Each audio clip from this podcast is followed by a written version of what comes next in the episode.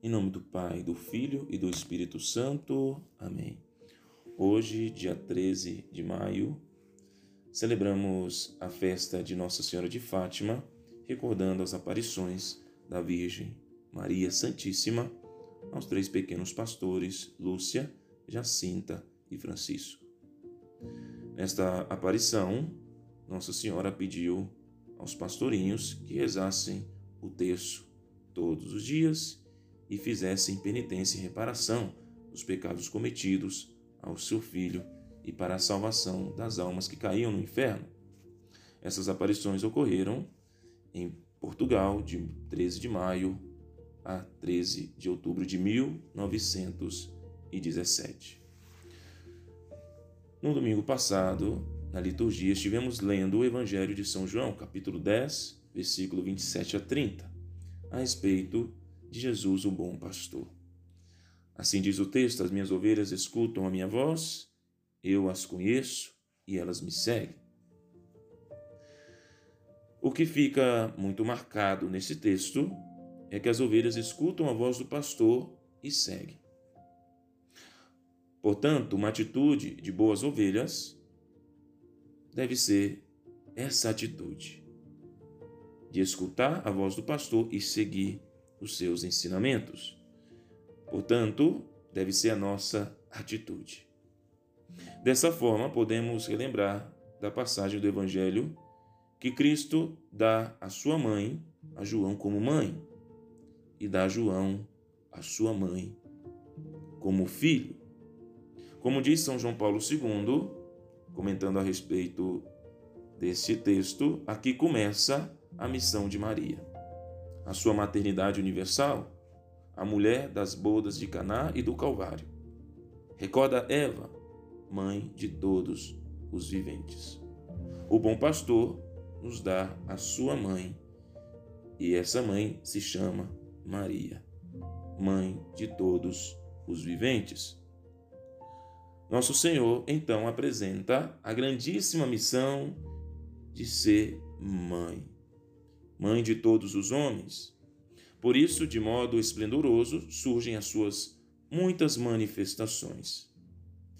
Deus, como nós sabemos, é rico em misericórdia, acudindo os homens em cada período da história onde sofrem pela perda do sentido do pecado. Consola a humanidade com as aparições de Maria Santíssima. Nessas aparições, nossa Senhora vem para continuar sua missão, ser mãe, mostrar o caminho que devem seguir os seus filhos. Ela mesma nos diz: Fazei tudo o que ele vos disser. João capítulo 2, versículo 5. Ou seja, ouvir a voz do bom pastor, colocar em prática os ensinamentos e seguir de modo definitivo.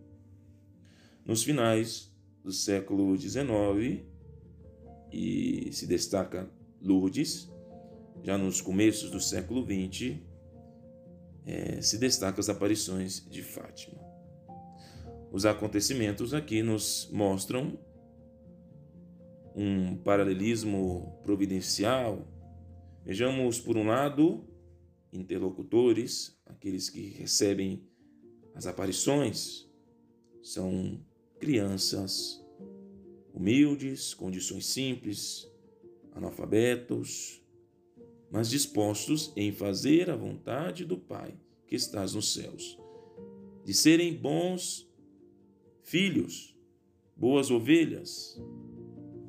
Já em segundo lugar, vejamos então os ensinamentos, a mensagem, o que se pede Maria ela pede aos pastorinhos e a todos nós que possamos rezar o texto, o santo texto todos os dias, em reparação pelos pecados dos homens, e também que possamos fazer penitência em reparação pelos pecados dos homens do mundo inteiro e de todas as épocas.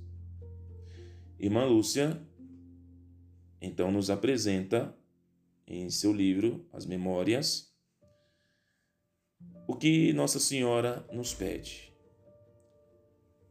Na aparição de maio, rezem o texto todos os dias para alcançarem a paz para o mundo e o fim da guerra. Já na aparição de junho, quero que venhais aqui no dia 13 do mês que vem, que rezeis o texto todos os dias e que aprendam a ler.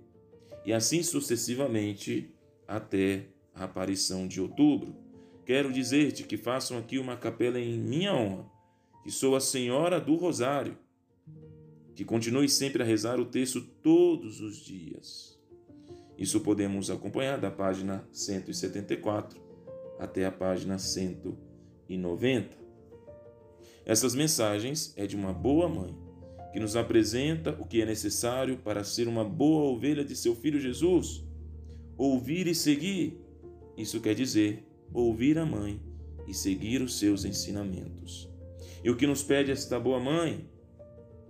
Que possamos rezar o texto todos os dias e fazermos penitência em reparação pelos pecados dos homens.